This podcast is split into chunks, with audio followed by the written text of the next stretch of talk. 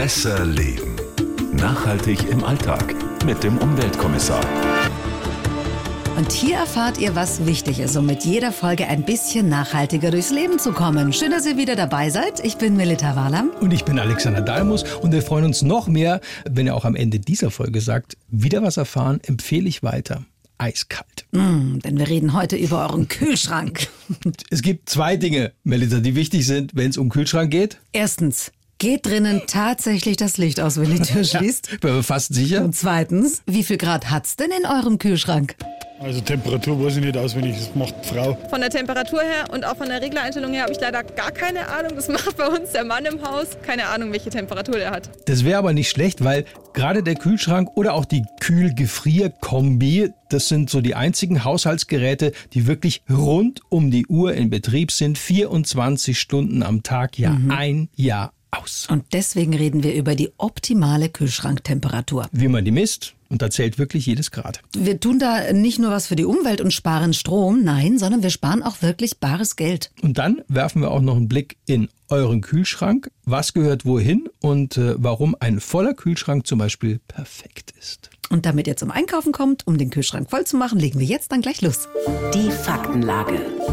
Du hast es schon gesagt, Kühlschränke, Gefriertruhen, Kombis, die laufen wirklich rund um die Uhr, die sind immer am Netz, weil sich viele denken, ach so ein Grad mehr oder weniger, das ist doch völlig wurscht. Ja, von wegen. Ja, also wie viel macht das aus? Äh, jedes Grad Celsius, also dass der Kühlschrank zu kühl eingestellt ist, also weniger als er eigentlich müsste, bedeutet für das Gerät eine Verbrauchserhöhung um 5 Prozent. Heißt, bei zwei Grad kostet mich das schon 10 Prozent mehr Strom. Richtig gerechnet. Also, und gerade beim Kühlschrank kann sich das wirklich läppern. Also, äh, Kühl- und Gefrierschränke verbrauchen, weil sie eben im Dauerbetrieb laufen, so ungefähr geschätzt ein Fünftel vom gesamten Strom in einem durchschnittlichen deutschen Haushalt. Boah, das ist echt ja, viel. Das War, war mir nie so bewusst. Wo gilt diese optimale Kühlschranktemperatur genau? Also, wenn ich den aufmache? In der Mitte des Kühlschranks. Wer in Physik zum Beispiel aufgepasst hat, der weiß, dass kühle Luft nach unten sinkt und warme nach oben steigt. Mhm. Und weil bei einem üblichen Kühlschrank so das Kühlaggregat hinten ist, ist es dort auch dann am kältesten. Ja, das merkt man, wenn hinten mal was festfriert, wenn das so anbackt. Ja, und die kälteste Zone, die liegt direkt über dem Gemüsefach, weil äh, weiter drunter kann die kühle Luft ja nicht mehr sinken. Mhm. Das Gemüsefach ist ja auch meistens durch so eine Glasplatte abgetrennt, damit es eben nicht ganz so kalt da oben genau. wird. Genau. Und oben im Kühlschrank, da ist es eben wärmer, weil die warme Luft aufsteigt. Deshalb die optimale Temperatur bedeutet immer Mitte des Kühlschranks. Mitte, Mitte, Mitte. Mittlerweile gibt es aber auch Hightech-Kühlschränke, bei denen sich die einzelnen Zonen wirklich äh, so ganz individuell einstellen lassen. Und das sorgt dann immer für Diskussionen, was gehört wohin im Kühlschrank. Ja, und auch, was gehört überhaupt nicht rein. Gut zu wissen. Also wir haben geklärt, direkt über dem Gemüsefach ist es am kältesten. Das bedeutet, da sollten sehr leicht verderbliche Sachen gelagert werden. Ja, sagen wir mal Hackfleisch, also Fisch oder so Sachen. Okay. Uns würde mal interessieren, wie macht ihr das so daheim in eurem Kühlschrank? Was kommt da wohin? Wir sind ein Vier-Personen-Haushalt und da geht es kreuz und quer und jeder tut es rein, wo er Platz findet. Also ich habe gar kein System. Ich mache es einfach irgendwo rein, wo Platz ist. Ich versuche von oben nach unten zu sortieren. Das heißt oben die Milchprodukte, Butter, Käse etc. und so weiter. Unten dann das Fleisch und ganz und das Gemüse, wie sich's gehört. Und hoffe, dass ich alles rechtzeitig wieder aus dem Kühlschrank entfernen kann, bevor es dann vergessen wird. Sehr lustig. Dann gehen wir mal ganz nach oben zuerst. Da ist es wesentlich wärmer als über dem Gemüsefach. Ja, und deshalb stehen da zum Beispiel auch Marmeladen, Joghurt, Quark und so Sachen. Die stehen da ganz gut. Ein Fach drunter vielleicht so Wurst, Käse, weil das eben so Produkte sind, die über ihre Aromastoffe gut schmecken und deshalb nicht zu kalt gelagert werden sollten. Mhm. Und an der Tür, da ist meistens das Eierfach oder auch für Butter? Weil es da am wärmsten ist, also am weitesten weg vom Kühlaggregat. Und im Gemüsefach natürlich unter dieser Glasplatte, da ist es auch eher mild, eben für Karotten, Salat, Obst wie Äpfel, Birnen, ja, oder auch Kiwis kann man reinlegen, wobei ich jetzt persönlich ehrlich gesagt Kiwis nie in den Kühlschrank. Ich auch nicht. Hm. Und was darf nicht rein oder soll besser nicht rein? Also Zitrusfrüchte würde ich generell nicht in den Kühlschrank geben. Auch keine Bananen oder, oder Avocados oder Auberginen. Die werden eigentlich immer nur braun und schmecken dann auch nach nichts mehr. Also denen tut die Kälte und auch die Dunkelheit nicht gut. Mhm. Was ist mit Tomaten? Die verlieren doch an Geschmack, oder nicht? ja, das war, das war tatsächlich immer umstritten. Und da gab es kürzlich eine Studie von der Uni Göttingen und die haben Geschmackstests gemacht. Ach, ja. was kam da raus? Die Tester, das waren echte Sensorik-Profis, also nicht so Amateure wie wir beide, die haben tatsächlich keinen Unterschied festgestellt, ob jetzt die Tomaten vorher ein paar Tage im Kühlschrank gelagert waren oder nur draußen. Also so vom Essen sollten wir sie dann aber schon rausstellen. Klar, die sollten schon Raumtemperatur haben. Ja, aber ob den Testern jetzt eine bestimmte Tomate besser oder schlechter geschmeckt hat, das lag nicht daran, ob sie jetzt vier Tage im Kühlschrank lagen oder eben im Zimmer gelagert worden sind. Den Unterschied haben wirklich nur die Sorte und der persönliche Geschmack ausgemacht. Okay, also ich lerne dazu. Tomaten darf man guten Gewissens im Kühlschrank lagern. Wahres Geld sparen. So, und jetzt wollen wir es wissen. Die optimale Kühlschranktemperatur, die messen wir in der Mitte des Kühlschranks. Da gilt die. Wie hoch oder wie niedrig soll die sein? Also, die EU empfiehlt immer noch 5 Grad. Das ist schon mal, finde ich, sehr kühl. Okay, und wir wissen ja jetzt auch, jedes Grad spart 5% Stromverbrauch beim Gerät. Deshalb ist, Achtung, tata, 8 Grad in der Mitte des Kühlschranks tatsächlich die optimale, weil auch sparsamste Kühlschranktemperatur. 8 Grad kommt mir jetzt aber sehr hoch vor. Naja, wie gesagt, in der Mitte des Kühlschranks. Ach so, weil drunter äh, über dem Gemüsefach ist es kälter, Ja. okay? Aber es steht auch auf den meisten Verpackungen der Industrie drauf. Da steht, wenn man mal hinguckt, gekühlt bei bis zu 8 Grad, haltbar bis bla bla bla. Und daran kann man sich orientieren. Okay, und man kann sich auch auf das Thermometer im Kühlschrank verlassen, oder? Weil ich glaube, ehrlich gesagt, ich habe da gar keins. Ich habe nur so ein Rädchen, wo man. Ja, tatsächlich, da, da sind wirklich die Regler oder Anzeigen oft nicht so genau. Also Norbert Endres, der ist Energieberater der Verbraucherzentrale Bayern, der empfiehlt tatsächlich, sich so ein kleines Thermometer zu kaufen und in der Mitte des Kühlschranks zu messen. Gibt's im Baumarkt.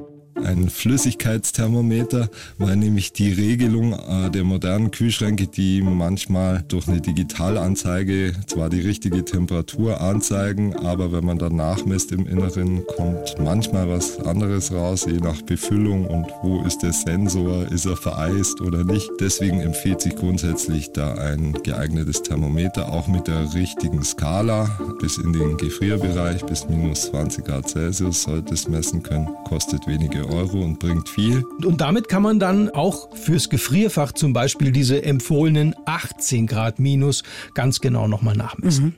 Die Marion aus Frankfurt hat an besserleben.bayern1.de geschrieben, Hallo, meine neue Kühl-Gefrierkombination hat jeweils eine Eco-Taste. 8 Grad im Kühl- und minus 16 Grad im Gefrierteil. Reicht das denn aus? Das verunsichert mich jetzt. Also 8 Grad, das wissen wir jetzt, die reichen. Wie ist es mit minus 16 Grad im Gefrierteil? Also wir haben uns das nochmal angeschaut und auch äh, Marke und Modell. Und unsere Empfehlung ist da also wirklich lieber bei den landläufig empfohlenen minus 18 Grad bleiben. Auch wenn der Hersteller was anderes sagt. Die Hersteller lassen sich halt auch immer was Neues einfallen und dann überlassen sie es den Kunden sozusagen, ob sie sich außerhalb der allgemeingültigen Empfehlungen bewegen wollen.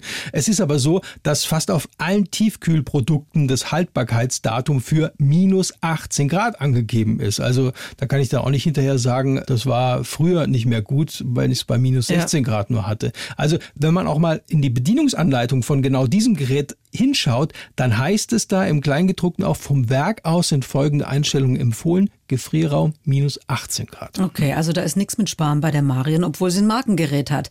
Da bringt dann das ganze äh, Eco und was da drauf steht, ehrlich gesagt auch wenig. Ja, Ne? da müssen wir vielleicht noch mal ganz kurz auf das neue EU-Energielabel zu sprechen kommen. Da gibt's ja diese neuen Kategorien A, also für am energiesparendsten, bis G, verbraucht viel Strom. Hatten wir ja kürzlich auch eine Folge dazu. Ja, genau. Und beste Stufe A, die gibt's ja derzeit noch nicht Mhm. bei Kühl- und Gefrierschränken. Das habe ich mir gemerkt. Das Ganze wegen der neuen Anforderungen. Ja, aber zwischen den einzelnen Stufen drunter, also sagen wir mal C, D, E, äh, da kann man sich merken, liegen immer 20 Prozent Energieersparnis. Ein Fünftel weniger Stromverbrauch pro Stufe, also nach diesem neuen Energielabel. So viel, das hatte ich gar nicht mehr in Erinnerung. Ja, das ist nicht von Papa. Also für ein Gerät, das rund um die Uhr läuft, das heißt also, wenn ich da ein energiesparendes Gerät nehme, das äh, einen Topwert hat, dann spare ich unterm Strich bei einer ganz normalen Nutzung mehr ein als über diese fragwürdigen, sage ich jetzt mal, und vergleichsweise viel weniger sparsamen Eco-Funktionen. Und wie gut, dass wir da im Artikel zur Folge unter bayern1.de bayern1.de slash besser leben auch wieder unseren Link haben zu besonders sparsamen Haushaltsgeräten. Ja, also kann da kann man, man reinschauen, genau. Und da sind Marken, Modelle aufgeführt und eben nach diesem besonders sparsamen Energieverbrauch auch zusammengestellt. Wenn ihr auch gerade ein neues Gerät kaufen wollt, unsere Podcast-Hörerin Asita, spannender Name, Mhm. Asita will Folgendes wissen. Kann ein Kühlschrank in einem Raum mit 8 Grad Temperatur stehen oder wird dieser kaputt gehen? Ist ja ziemlich kühl. Ja, das äh, geht. Erkennt man an der Klimaklasse, heißt es. Und diese Klimaklasse, die gibt an, für welche Umgebungstemperaturen, also am Aufstellungsort, das Gerät dann auch geeignet ist. In dem Falle jetzt von der Asita, da sollte auf dem Typenschild wenigstens ein SN stehen. ne? SN bedeutet was? äh, SN steht für subnormal. Solche Geräte sind dann also für Umgebungstemperaturen geeignet, die auch unter der normalen Raumtemperatur liegen, also so 10 bis 32 Grad, also zum Beispiel eben auch für Keller geeignet. Wenn die Umgebung zu kalt ist, hat das welche Folgen? Naja, so ein Gerät mit der falschen Klimaklasse würde dann zum Beispiel eine viel zu kalte Kühltemperatur ausweisen. Und wir wissen ja, jedes Grad weniger bedeutet also mehr Verbrauch von etwa 5 Prozent. Und äh, jetzt ist die Temperatur bei Asita ja nochmal unter 10 Grad. Und da müsste man tatsächlich im Innenraum kontrollieren, ob die Temperatur, die angezeigt wird, drinnen auch wirklich gehalten werden kann. Jetzt mal ganz blöd gefragt, aber bei 8 Grad, da braucht's ja dann schon gar keinen Kühlschrank mehr. Ja, Mit genau. dem kühlen Keller Ja, ist ja ja. eigentlich voll cool. Absolut richtig. Also da kann sich die Asita überlegen, ob sie den Kühlschrank wirklich braucht oder nicht einfach Ja. ihre Sachen in den Keller legt. Ja, so wie, wie die Kühlkammer früher von der Omi. Alexander, ganz wichtig ist die Größe, was den Verbrauch angeht. Beim äh, Kühlschrank ist es echt entscheidend, gell? Ja, es muss ja nicht immer so ein Kühlgefriermonster sein. Also die Faustregel lautet pro Person und pro Haushalt 50 Liter Nutzvolumen im Kühlschrank. Okay, also sagen wir ganz klassisch mal zwei Erwachsene, zwei Kinder. Mhm. Das macht dann 250 Liter, also vier Ach, Personen mal 200? 50 Liter plus eben dann nochmal der Haushalt, in dem sie leben. Und Energieberater Norbert Endres, der rechnet mal vor, was die Größe des Kühlschranks über den Verbrauch an Kosten wirklich verursachen kann. Während so ein kleiner 80 Zentimeter hoher Kühlschrank von mir aus mit Gefrierfach äh, heutzutage in der sparsamen Variante weit weniger als 100 Kilowattstunden jährlich braucht, braucht so ein Doppeltür-Kühlschrank 400 bis 500 Kilowattstunden. Das sind die vier- bis fünffachen Stromkosten. krass. Wow. Das ist ja ganz schön viel mehr. Das sind dann also diese Riesen-Oschis. Okay. Ja gut, dann interessieren mich eigentlich jetzt nur noch zwei Dinge. Der Clou. Warum genau ist ein voller Kühlschrank energiesparender als ein leerer Kühlschrank? Das ist, äh, also bei jedem Öffnen der Kühlschranktür entweicht ja gekühlte Luft, also geht raus und warme kommt eben dann ins Innere und die muss, wenn du es wieder zumachst, dann wieder runtergekühlt werden. Und je mehr Lebensmittel, also den Raum in deinem Kühlschrank füllen, desto weniger Luft ist also drin und kann auch entweichen. Na, soweit Okay, verstanden? ja, okay, ist eigentlich logisch. Und weil man es nicht oft genug wiederholen kann, auch das Enteisen des Gefrierfachs ist notwendig. Und zwar Ja. nicht nur aus hygienischen Gründen. Ja, das spart eben auch Energie. So eine dicke Eisschicht, die isoliert zwar auf der einen Seite natürlich auch das Innere von so einem Gefriergerät, aber auch vor der eigenen Effizienz, muss man sagen. Also wie viel es jetzt genau ausmacht, das äh, kann man schwer messen, aber je dicker die Eisschicht, also umso notwendiger wird wirklich das Enteisen. Okay, also dann können wir jetzt Stromkosten sparen und sind auch ein bisschen umweltschlauer unterwegs, sogar wenn wir nachts an den Kühlschrank gehen. Denn ist er voll, ja, müssen Ja. wir kein schlechtes Gewissen haben. Ja, zumindest mal nicht wegen der Energiekosten. Eure Anregungen oder Fragen gerne per Mail an uns. Besserleben at bahn1.de. Und wir freuen uns aufs nächste Mal mit euch. Bis dann. Besser leben. Nachhaltig im Alltag mit dem Umweltkommissar. Wenn ihr Fragen habt oder Ideen oder auch Kritik, gerne an besserleben at bayern1.de.